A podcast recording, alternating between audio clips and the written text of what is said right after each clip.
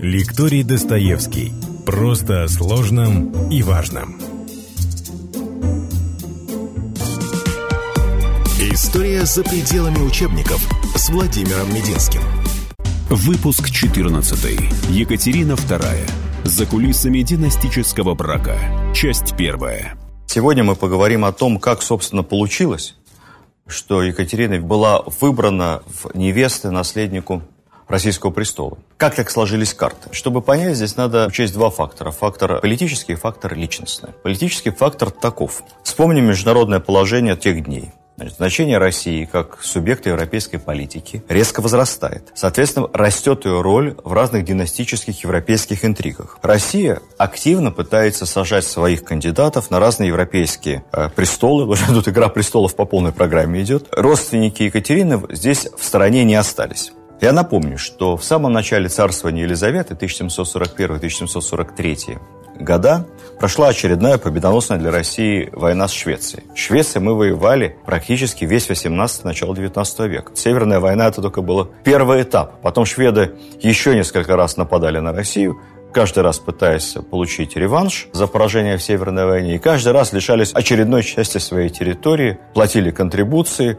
Ну, и такая последняя попытка шведского реванша была предпринята буквально незадолго до войны 812 года. Вот с тех пор уже больше шведы к России вопросов не имели. 1741-43 год это была очередная попытка. Результатом стало то, что еще несколько сот квадратных миль финской, то бишь шведской территории стали российскими. Одновременно были подтверждены все положения, соответственно, нештатского мира 1721 года, 300 лет которого в этом году отмечаем. И Россия, пользуясь случаем, пользуясь шведской слабостью, активно включилась в поиск своего лояльного кандидата на роль наследника шведского трона. Я напомню, что шведский король э, Фредерик I Гессенский был бездетен, и он умрет через несколько лет, не оставив наследника. Вот таким потенциально неплохой кандидатурой мог бы стать галштинский Карл Ульрих, но было поздно, к этому моменту он уже перешел в православие, принял имя Петр, и потом станет императором Петром III. Поэтому в 1743 году под нажимом России наследником шведского престола был избран Адольф Фредерик, родной брат Иванки Иоганны мамы Екатерины. Елизавета посчитала так, что, ну, коли родственник, значит, будет придерживаться пророссийской линии. Ну, история показала, что все это не работает, но факт остается фактом. С 1751 и до своей физической смерти э, через 20 лет на шведском троне находился родной дядя Екатерины II. Не был сильным политиком, он э, делал то, что ему указывал парламент, но при этом был вполне доброжелательный человек, в отличие от своей сестры, непутевой мамы Екатерины, примерно семьянин. Ну, Россию, правда, он не любил, племянницу свою Екатерину всячески осуждал за э, излишне фривольное поведение – как часто бывает, родственная ставка не сработала. Швеция была по отношению к России при дяде Екатерины весьма враждебна. Для межгосударственных отношений того времени и для Германии того времени, для любой абсолютно немецкой принцессы, переехать в Россию в каком бы то ни было качестве, не говоря уже в качестве невесты наследника престола, это счастье было немыслимое. Тогдашняя Германия бедная, страна несчастная, страна разрезанная на 300 кусочков. Король Фридрих, Фридрих Великий, глава самого мощного германского государства, Пруссии, огромного по немецким меркам, с присущим ему асексуальным цинизмом, говорил, что немецкие княжны самый ходовой и популярный товар в Европе. Если девушке повезло выйти замуж за границей, это хорошо. Повезло еще и выйти замуж за русского, то это счастье вдвойне. Пожелания Елизаветы найти немецкую принцессу совпали с чаяниями ее будущего заклятого друга Фридриха Прусского. Они оба хотели видеть женой наследника престола принцессу, но не слишком знатную, из княжества, но самого-самого бедного. Фридрих при этом рассуждал так, что если Россия породнится с сильными странами, там, не дай бог с Францией, то Пруссии от этого будет нехорошо. Пусть лучше у нее будут не сильные родственные союзники. Ну и плюс, чем беднее княжна, тем больше она будет обязана Фридриху за такую свадебную рекомендацию. И он поэтому и активно предлагал императрице Елизавете Катерину как ну, симпатичную, но бедную. А у Елизаветы была логика другая, у нее была логика женская, не политическая. Она боялась взять невесту из большой, сильной, богатой страны. Ей казалось, что бедная будет более управляемая. Поэтому она последовательно отвергла сначала саксонскую принцессу, потом дочь польского короля, потом одну из французских принцесс. Ну и так или иначе, в итоге кандидатура Екатерины всех устроила. Получилось хорошо. России тогда, кстати сказать, Фридрих высказывался со смесью уважения и цинизма. Я зацитирую. «Из всех соседей Пруссии русская империя заслуживает наибольшего внимания, как соседка самая опасная, самая сильная. Будущие правители Пруссии, читая Германии, должны искать дружбы русских варваров. Он же говаривал, что половина его шпионов работает в России, но половина имеется виду всего состава службы внешней разведки Фридриха. Вот половина работает на русском направлении. И что он тратит на своих шпионов больше, чем на свою армию. Я думаю, в этом отношении, конечно, он привирал, потому что на свою армию, как, как считается, Фридрих тратил до 80% государственного бюджета Пруссии, то есть второй половины никак не оставалось.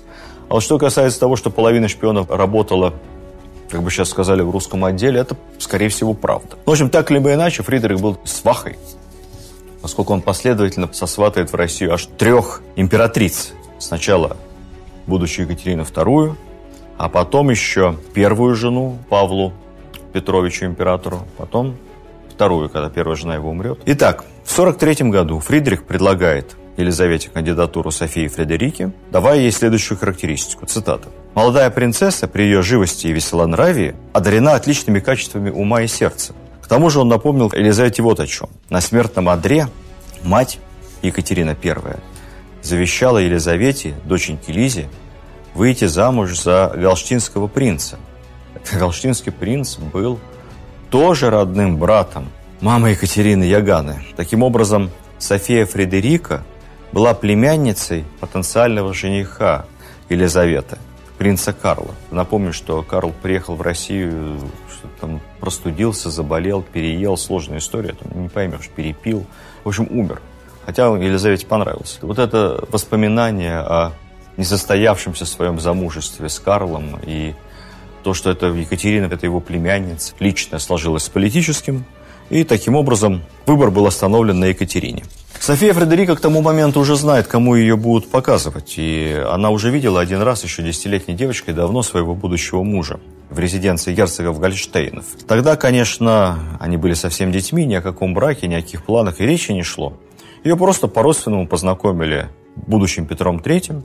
Они, кстати, тоже были дальними родственниками. Вот так в этих княжествах все было запутанно и сплетено. Он приходился надо посчитать, то ли троюродным, то ли там еще дальше четырехюродным братом. Впоследствии в своих воспоминаниях уже немолодая Екатерина написала, что я уже тогда маленькой девочкой слышала, как обсуждали а, моего будущего жениха, который еще не был ее будущим женихом. И вот тогда уже говорили, что молодой герцог Гольштинский склонен к пьянству, приближенные не давали ему напиваться за столом. Ну, я напомню, что речь идет об 11-летнем мальчике. Все это известно исключительно со слов Екатерины, которая всю жизнь прилагала немалые усилия к тому, чтобы опорочить последствия своего свергнутого мужа. Так что не будем к этому слишком доверчивы. Выезжая в Россию в 1744 году, маленькая Фите, София Фредерика, стремилась не к своему жениху, не к мальчику, которого она, я думаю, смутно помнила – она напишет, он был для меня совершенно безразличен. Но не безразличная была для меня русская корона. И, похоже, это была правда. Отец Екатерины, генерал прусской армии, был против брака с русским царевичем. Как подобает снобу немецкому, считал, что Россия страна варварская, страна какая-то нехристианская, православная это что-то такое неправильное. Ну, в конце концов, с неизбежным он смирился, но дал дочери письменные, подробнейшие инструкции – что делать, чего не делать. Первым пунктом инструкции значилось всегда оставаться лютеранкой, ни в коем случае не переходить в православие. Остальные наказы. Быть бережливой, деньги экономить, ну, естественно. Ни во что не вмешиваться, быть верной жениху и мужу, и ни в коем случае не играть в карты. Что характерно, не было ни одного пункта из этой инструкции отеческой, которую бы Екатерина не нарушила сразу и без всяких колебаний. Действительно, она была самой русской из всех нерусских правительницы, правители на нашем престоле. Кстати сказать, в карты играла ежедневно, потом уже будущей императрицей. Очень любила проигрывать. Похоже, даже проигрывала специально. Но всегда играла на очень маленькие ставки. Пригласительное письмо от Елизаветы было подкреплено векселем на дорожные расходы и экипировку. Ну, Елизавета разумно предполагала, что денег на дорогу у немецкой княжны просто нет. Когда Екатерина отправилась в Россию, весь ее багаж составлял три платья, шесть рубашек, которые она носила днем и в них же спала, также целых шесть носовых платков. Я думаю, что каждый из нас, собравшись на пару недель отдохнуть в Крым, берет с собой больше багажа. Зима выдалась суровая.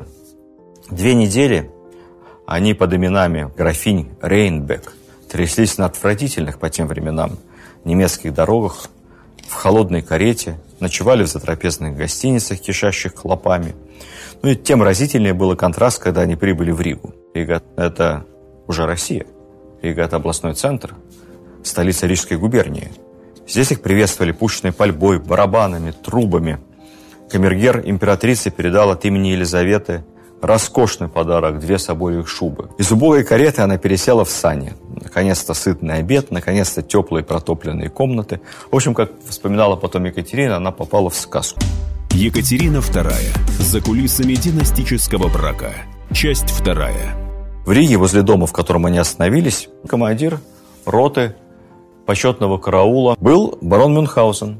Тот самый барон Мюнхгаузен, в ту пору обыкновенный ротмистр, капитан русской службы. Это еще один штрих, насколько было большим счастьем для немецкого офицера попасть на русскую службу. Он попал на русскую службу вместе с окружением э, мужа Анны Леопольдовны, Антона Ульриха, с большой командой немцев.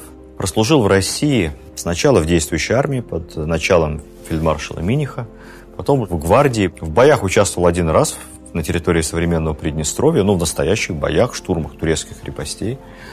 Там сейчас в Приднестровье памятник барону Бенхаусену стоит, ну, только не сказочнику, а русскому офицеру. И уже потом, женившись, правда, не на русской, а на рижанке, немке, наверное, скорее всего, вернулся в Германию, прожил долгую жизнь, больше 70 лет. Занимался охотой, вечерами у него собирались друзья, среди которых и была пара известных писателей. И вот он им рассказывал, рассказчик он был замечательный, басни о жизни в России, страшной, холодной стране, о своих ратных подвигах, как он сам на Идре летал в турецкую крепость и обратно, как стрелял он, когда кончились патроны, вишневыми косточками. И массу всех этих историй.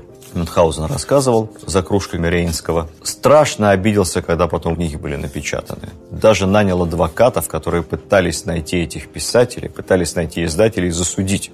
Потому что одно дело рассказ в дружеском кругу, а другое дело, как ему казалось, плохая слава вруна и сказочника. Потом в Европе книги пользовались бешеной популярностью, дополнялись, переиздавались. Уже ничего Мюнхгаузен с этим поделать не мог. На склоне лет, когда ему было там сильно за 70, он зачем-то, супруга у него давно уже скончалась, решил жениться на молодой. Молодой было 17. Мюнхгаузен верил, влюблена она в него по гроб. Влюблена она была, судя по всему, в его фамильное поместье, потому что сразу же ему изменила, там, то ли конюхом, то ли кучером. В общем, испортила бедняге старику жизнь. Был скандал, он пытался развестись, изгнать ее из дома. Она его проклинала. В общем, загнала его в гроб. Не совершил бы он такой ошибки, еще бы прожил лет 10 наверняка. Умер от сердечной недостаточности, в большом расстройстве, судясь с собственной супругой. А в тот момент это был молодой капитан русской армии, ротмистр. В 1744 году Накануне дня рождения великого князя Петра Федоровича невеста прибывает в Москву. В тот же день ее представляют императрице. Императрица ей очарована. Если верить самой Екатерине, она понравилась Елизавете, а Елизавета и Россия очень понравились ей.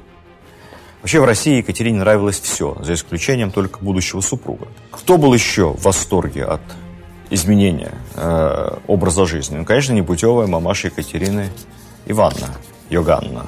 Она писала письма, как в России все здорово, как богато, как императрица ее ласкает, как все ее любят. Первая красавица при дворе. Ей к этому моменту 31 год. Она родила Екатерину, так если посчитать, наверное, в 16 Молодая совсем женщина. Вот она хочет стать звездой, она хочет стать великосветской дамой. Она на балах, она тусуется бесконечно. Мама Йоганна видит себя как такая светская львица и первая красавица при дворе. И с головой в омон бросается в придворные интриги. Об этом надо писать роман. Вы знаете, вся история с подвесками королевы, Дюма, это детский сад, младшая группа. Это все отдыхает на фоне супершпионской интриги предельно бестолковой молодой женщины. В общем, с головой кинула шпионские интриги. Дело в том, что тот, кто, собственно, порекомендовал Екатерину, потенциальную хорошую невесту. Фридрих Прусский делал это не за спасибо. Он таким образом хотел усилить свою партию при дворе и обзавестись как бы сетью агентов влияния, и шпионов таких. В первую очередь он всячески мечтал склонить Российскую империю к союзу с Пруссией против Австрии. Что он только не делал. Он там подкупал кого только мог, дипломатов, влиятельных царедворцев. Необычайно много сил и средств потратил на попытку подкупа канцлера Бестужева. Кстати, с Бестужевым никак у него не получалось. Дело в том, что подкуп, ну, по сути, почти открытый, по тем временам был совершенно обыденной дипломатической практикой. Но именно Бестужев приводил в отчаяние многих европейских монархов. Вот посмотрите фильм «Гардемарины». Там внешне не похож на него наш гениальный Евстигнеев, но очень ярко и, мне кажется, удачно передает суть этого видного политика той эпохи, суть его характера. Бестужев деньги брал от всех, не отказывался. И никому ничего не делал. Взяв очередную взятку, подношение, он тут же шел к матушке императрице и говорил, вот такой-то пожаловал меня такой-то суммой, весьма несерьезный, хочет от меня того-то и того-то. Матушка, что делать? Матушка говорила ему, ну, что делать? Ну, деньги оставь себе, конечно. Спасибо, что донес. То есть, таким образом, во-первых, деньги оставались у Бестужева, обязательства перед иностранцами обнулялись, а императрице он намекал весьма прозрачно. Первое, что неплохо бы платить верному слуге побольше, а второе, какой он востребованный нужный человек. Все хотят его купить а он не подкупен. Но что касается Фридриха, то Фридрих в этом отношении в рейтинге взяткодателей Бестужева не занимал первое место, потому что Фридрих был немцем скуповатым. И вот на каком-то этапе, когда он понял, что купить канцлера ему не удается, он решил сменить тактику, решил его свалить. Своему послу в России он писал, от низвержения Бестужева, буквально в кавычках, зависит судьба Пруссии и всего моего дома аналогичные инструкции предпринять исчерпывающие меры для того, чтобы дискредитировать, подставить Бестужева, как-то его опорочить и добиться его отставки, были даны всем платным и бесплатным агентам Фридриха, среди которых видное место занимала Йоганна. Мать Екатерина уже в мечтах видела, как она в роли матери-наследницы престола сокрушает Российский Союз с Австрией и кладет Российскую империю в качестве младшего союзника к ногам Фридриха. Ну, в общем, как поется в одной известной песне одного ирландского аристократа, Криса де Бурга. Почему аристократа? Я не пошутил. Крис де Бург – прямой потомок Вильгельма Завоевателя. По-моему, барон. Так вот, как поется, шпионаж – a serious business. Особенно в холодной стране, где только мунлайт и водка. Шпионаж – дело для умных. А вот глупый шпион, он опасен в первую очередь тому, кто его послал. Я думаю, что Фридрих сто раз проклял день и час, когда он сделал ставку на Йоганну, когда давал ей деньги и какие-то шпионские задания. Потому что эта женщина была совершенно не способна ни понять расстановку сил при дворе, ни, как сказать, сообразить, что к чему, ни почувствовать какие-то тренды, ни, в конце концов, просто соблюдать минимальные меры конспирации. В общем, простота хуже воровства. Йоганна бесконечно шлет Фридриху секретную информацию в рамках своего мироощущения. Кто как одевается, кто что ест, кто что пьет, какие сплетни при дворе, всякую галиматью. При этом, опять же, шлет это все не секретной почтой, не шифруясь. Вся переписка, естественно, при русском дворе переиллюстрируется, Бестужев работает.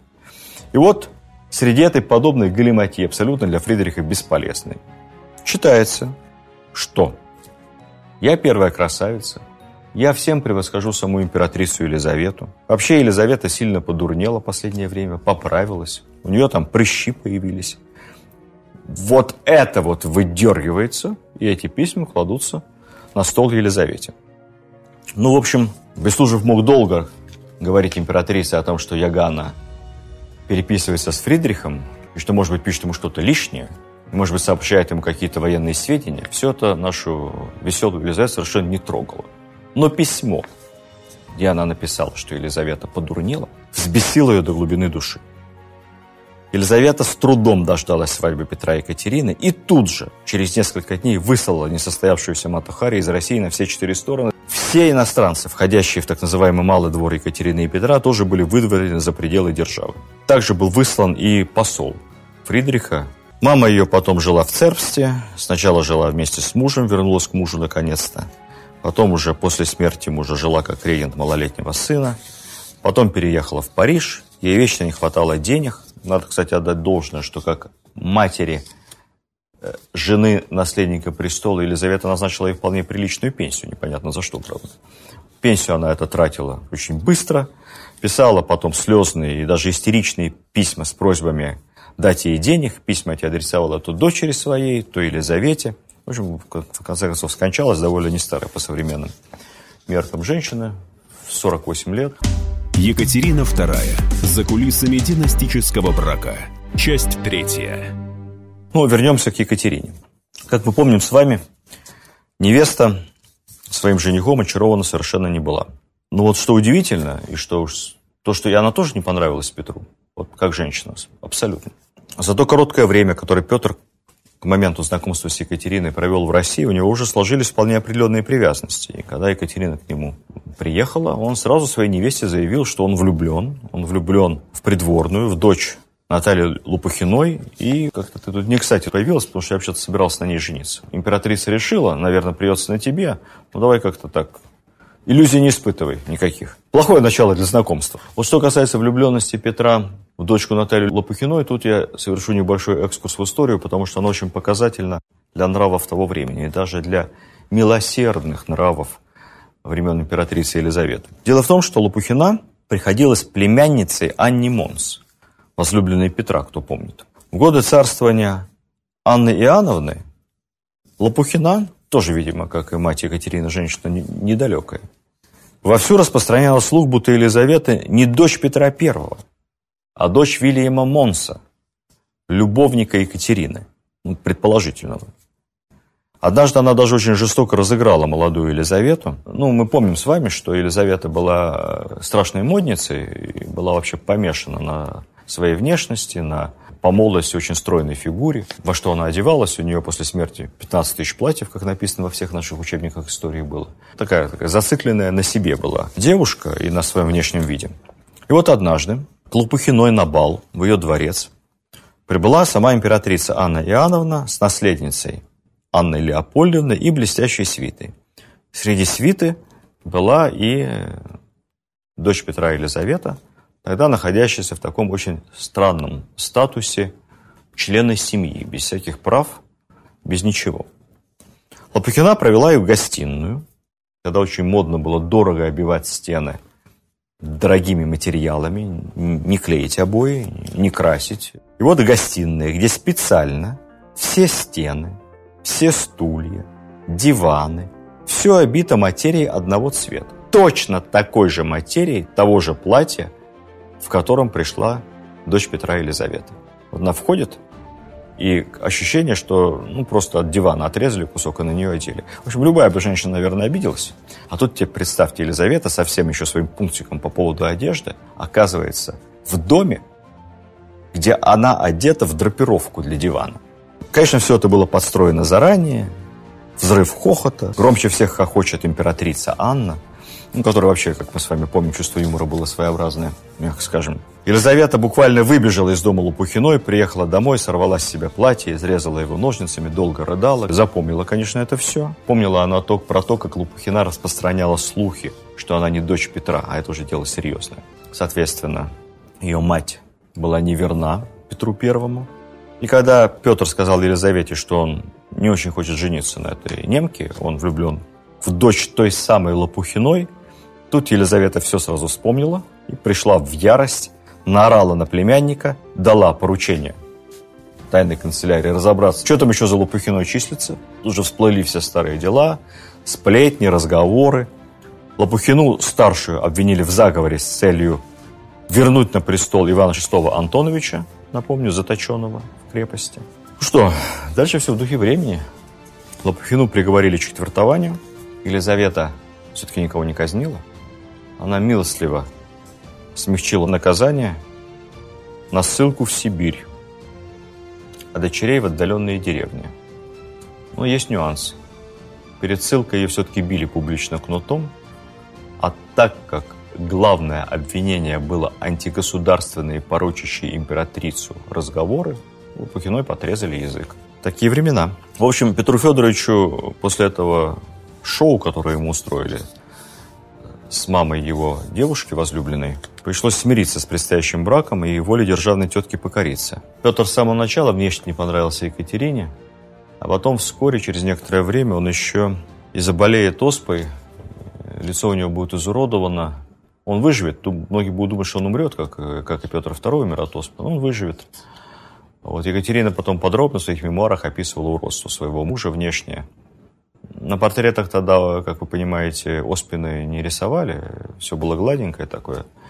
Вот. Но выглядел он нехорошо. Кстати сказать, э, интересная история, вообще болела ли оспа Екатерина. Есть взаимоисключающие свидетельства. Где-то написано, что она болела в детстве. Где-то пишут, что она болела в детстве, но очень легкой формой, может быть, даже ветрянкой. Поэтому следов оспы на лице не было. Я думаю, что если бы она болела настоящей оспой, точно бы она не была таким адептом прививочной кампании.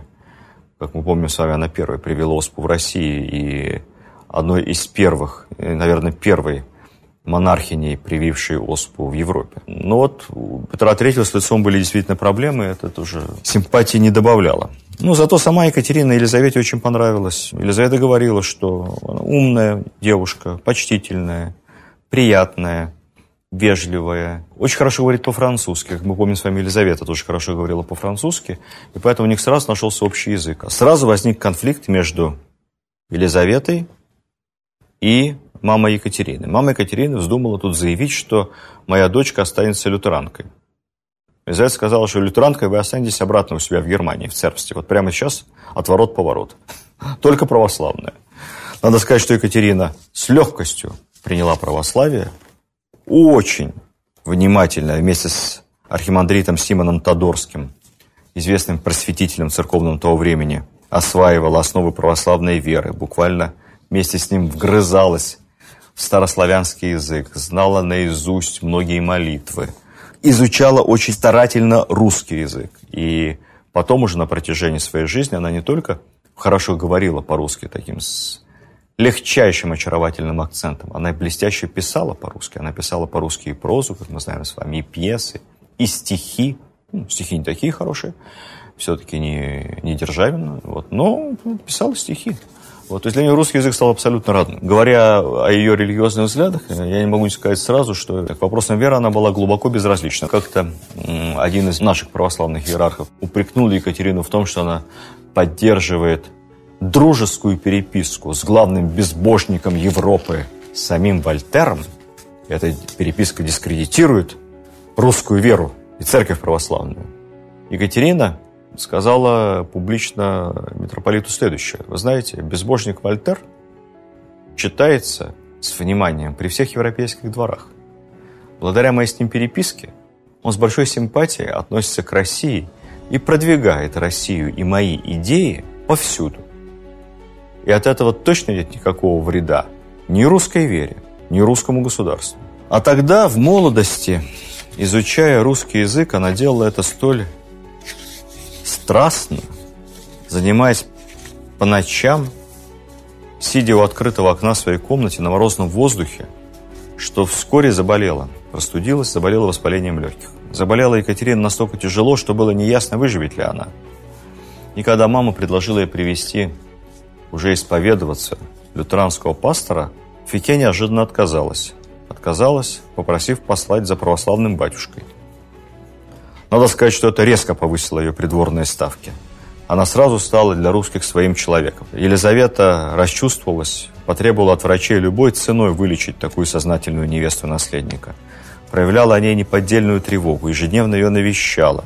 В июле 1744 года Фике София Фредерика Августа переходит в православие и уже официально получает имя Екатерины Алексеевны. Такое же имя и отчество, как и у супруги Петра I Екатерины I. В этот день Елизавета подарила ей бриллиантовую запонку и ожерелье ценой в 150 тысяч рублей. Не считали деньги наши монархи, не считали. В те времена 150 тысяч рублей – это примерно стоимость Михайловского имения Александра Сергеевича Пушкина. Душ на 200 мужского пола. На следующий день в торжественной обстановке в присутствии членов Сената, Синода и высших чинов состоялось обручение Екатерины с будущим императором. Екатерина получила титул великой княгини императорского высочества. Ну и очередные подарки, естественно, всякие бриллиантовые браслеты, портреты императрицы в драгоценных камнях, ну и просто там тысяч тридцать на карманные расходы. Ну, что такое 30 тысяч? 30 рублей – это месячное жалование офицера боевого. Как только Екатерине минуло 16 лет, состоялась по-имперски пышная свадьба. Елизавета, как мы помним с вами, любила праздники, любила поплясать. Она еще тогда молодая, а, весьма. Вот. Ну и надо было показать всему миру, что продолжается династия Петра I. 1745 год. Пушечный выстрел из Петропавловской крепости, войска шпалерами от Зимнего до Казанского собора. Везде разъезжают отряды гвардии, извещают население о великом-великом празднике. На Неву выводят, тогда появилась традиция, на Неву выводят знаменитый ботик Петра Великого, дедушку русского флота, вот как знак преемственности от Петра через дочь Елизавету, внуку будущему Петру Третьему. Екатерина II. За кулисами династического брака. Часть четвертая. После венчания грандиозный бал. Тут начинается свадебная церемония. Вот все дальше, как, как в «Игре престолов». Вот везде в Европе были бестактичности к молодоженам, публичные процедуры доведения молодоженов от церкви до брачного ложа. Целый церемониал. Жениха с мужчинами удаляют для переодевания. Императрица сама снимает прилюдно с новобрачной платье, княжескую корону. Потом на нее надевает специальную брачную рубашку. Отдельно молодого мужа тоже одевают специальную брачную рубашку. Кстати, подарок Фридриха. Напоминал, что он соавтор этого союза.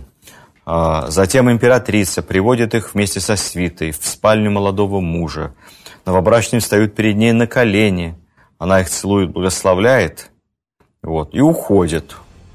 Однако целая группа статсдам, гофмейстеров, там мама, все это на руках несут их, укладывают их в постель. В средневековой Европе еще и наблюдали за процессом, как сказать, лишения девственности. Обязательно должны были запротоколировать. У нас вроде уже к этому мы поцивилизованнее стали, поэтому все-таки удалились. Надо сказать, что после всех этих церемоний, на протяжении всего дня, с возлияниями, Неудивительно, что у молодых могло в первую ночь ничего не получиться. Не до любви уже. В общем, мы не знаем, что произошло эту ночь. Екатерина потом напишет в своих записках, что как только двери закрылись, ее супруг повернулся к ней спиной и захрапел. Как это было или нет, мы не знаем. Но пройдет месяц, потом год, а брачных отношений все не возникает. Екатерина была абсолютным гением пиара. Я не могу привести сравнение столь удачной персональной пиар-стратегии по формированию мнения о себе в стране, мнения о себе в мире, мнения о России и мнения о себе у потомков. В отношениях вот Екатерина и ее муж Петр, здесь, конечно, она запудрила мозги всем историкам, школьникам и студентам, потому что сознательно, долго в своих записках, воспоминаниях, в записках и воспоминаниях своих придворных которые, конечно, она контролировала. В записках и воспоминаниях современников, на которые, конечно, она влияла. Она создавала гипертрофированно идиотический образ своего супруга. Ну вот, на чем закончили. Брачная ночь, он отвернулся спиной к ней и уснул. Проходят годы, месяцы, брачные отношения не возникают. Что за этим стояло? Образ создан. Муж ее не любит, муж ей в открытую изменяет – Муж относится к ней очень плохо. Муж ужасен, муж уродлив после оспы. Он асимметричен, он хил, он увлекается только солдатиками. Даже любовницы его какие-то страшные, одна страшнее другой. Все какой-то какой парад уродок какой-то. Потом появляется история, что муж вообще якобы ни с кем не имел никаких отношений, потому что у него был фимоз. Никаких здравых доказательств этому нету, потому что мы знаем о том, что, в общем-то, любовницы у него были. Какая кошка пробежала между ним и Екатериной? Она все время пишет, вот он приходил с охоты э, в Ботфорта, грязно, от него воняет потом, он в одежде падает на постель, а вслед за ним в нашу общую супружескую постель запрыгивают охотничьи собаки в грязи и возятся, и он с ними играет. Мне потом противно прикоснуться было к этим грязным простыням. Ну, такая трогательная сцена, особенно если учесть, что спали они на разных постелях и в разных комнатах. И никакой общей, общей постели у них большую часть их супружеской жизни никогда не было. Вот он играл в этих оловянных солдатиков. Мы пришли, мы вместе легли на наше супружеское ложе. Я ждала его, а он достал из коробочки солдатиков, разложил их на одеяле и играл в них до двух часов ночи. Те, кто играл в оловянных солдатиков, знают, что они падают. И играть в них довольно проблематично в супружеском ложе. Надо на чем-то твердом. Вообще есть мнение, что супружеские отношения изначально между ними были, но они были прерваны по инициативе Екатерины. Есть письма Петра к Екатерине, где он обвиняет ее в том, что она к нему холодна. Эти письма полностью переворачивают всю картину, созданную записками Екатерине о вонючем недоумке с фимозом, э, дурно пахнущем, с солдатиками ее супруги. В общем, все это очень запутано и очень не так. О любовниках Екатерины. Первая ее влюбленность очень невинна, когда она только приехала, за ней стал ухаживать Чернышов, известнейший Дон Жуан придворный, будущий генерал. Тогда он был молодым парнем, ему там 20 с небольшим лет. Он волочится за Екатериной. Вот. И надо сказать сразу, что Петр ревнует, Петру это не нравится. Он называет Екатерину за глаза невестой Чернышова, она еще невеста, его они еще не венчаны. Он жалуется Елизавете. Елизавета делает Екатерине выговор, в итоге Чернышова отправляют куда-то там на границу, по-моему, чтобы этот роман платонически сразу прервать в корне. Затем уже после свадьбы, когда проходит, как я сказал, месяцы и годы, нет детей и явно нету никаких отношений, Елизавета принимает решение, бог с ним с любовью, нужен наследник, или поимей наследника от Петра, или я закрою глаза, заведи себе любовника. Нам нужен наследник престола. Империи нужна стабильность. Империя должна знать, что обеспечена преемственность власти, обеспечен преемник. Это успокоит элиты, это успокоит народ, это даст стране нормально политически развиваться. Надо сказать, что Елизавета в этом отношении совершенно права. Много слухов о том, кто, собственно, Павел I, чей он сын, сын он Салтыкова, есть такие намеки. Если посмотреть на портреты, конечно, Павел сын Петра. Там такая генетика. И не только физиономистическая, там генетика характеров. И если бы он не был бы сыном Петра, наверное, бы к нему лучше бы относилась Екатерина. Так как женщина, она была несчастна. Она была несчастным ребенком, в несчастной семье она была несчастной женой, да и потом как-то не особо складывалось у нее. С сыном отношений не было фактически. Ведь Павла у нее заберут с первого дня. То есть представьте себе мать, у которой сразу забрали сына. Павел воспитывался при дворе Елизаветы. Мать к нему фактически не допускали. Как у разведенных, по выходным повидать. Екатерина всю свою жизнь прожила без нормальной семьи. Екатерина вышла из неблагополучной семьи. И Петр, ее супруг, он тоже ведь, по сути, вырос сиротой. Ребенок не знал любви вообще. Два несчастных подростков, насильно которых женили. Ну, насильно женили Петра. Екатерина была готова на все. Не могла получиться счастливая семья. Петр воспитан при немецком дворе. Екатерина стопроцентная немка. И странные такие, знаете, европейские семейные ценности. Посравните с нашими. Долгорукие. Как они друг друга держались. Как они друг друга продвигали. Как они поддерживали. Вместе пойдут потом на плаху в Сибирь. Мы знаем Григория и Алексея Орловых одного самого знаменитого будущего любовника Екатерины, второго его младшего брата, сподвижника, умницу, крупного государственного деятеля. Вообще-то Орловых пять братьев. Очень любят, почитают отца, новгородского губернатора. Стоят друг за друга горой. Братские отношения Орловых – это образец, как должны братья жить вместе. И потом, какая у них у всех по-разному, но яркая судьба. Ведь если Григорий Орлов умрет достаточно молодым, вкусив всего от этой жизни. Алексей Орлов прославленный государственный деятель, долгая жизнь, доживет почти до войны 812 года. Его брат Федор, командующий частью нашей эскарды при Чесменской бухте, успешный военачальник, яркий человек, талантливый. Самый младший из братьев, я, наверное, все-таки отдельную какую-то расскажу историю про братьев Орловых, Владимир. Он проживет почти сто лет, учился за границей, университет, президент Академии наук, историк, яркая семья и очень близкие, близкородственные братские отношения. Вспомните отношения Екатерины с единственным родным человеком, с братом, с которым она вообще ни разу не общалась после переезда в Россию. Наследник в итоге появится. И когда он появится, для Екатерины ситуация значительно ухудшится. Она исполнит роль инкубатора, она родила наследника, наследника Павла у нее заберут, больше она не нужна, и дальше долгие-долгие годы ожидания. Ожидания непонятно чего, в странном статусе. Ожидания, когда придет их очередь. Подведем итоги. Екатерине досталось трудное детство, трудная юность.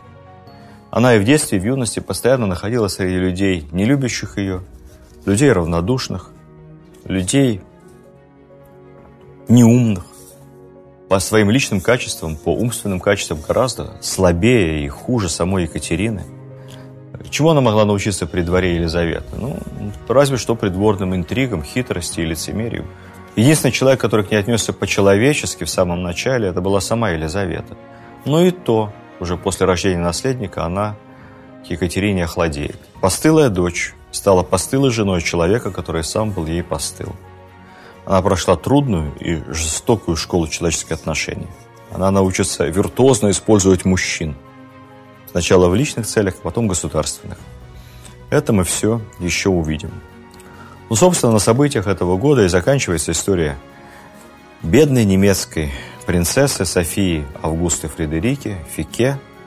Исчезает одинокая девочка из неблагополучной семьи, а на исторической сцене возникает их императорское высочество Екатерина Алексеевна. Вот об этом в следующем периоде ее жизни мы и расскажем в следующий раз. До следующей встречи. Видеоверсию данного подкаста смотрите на сайте достоверно.ру.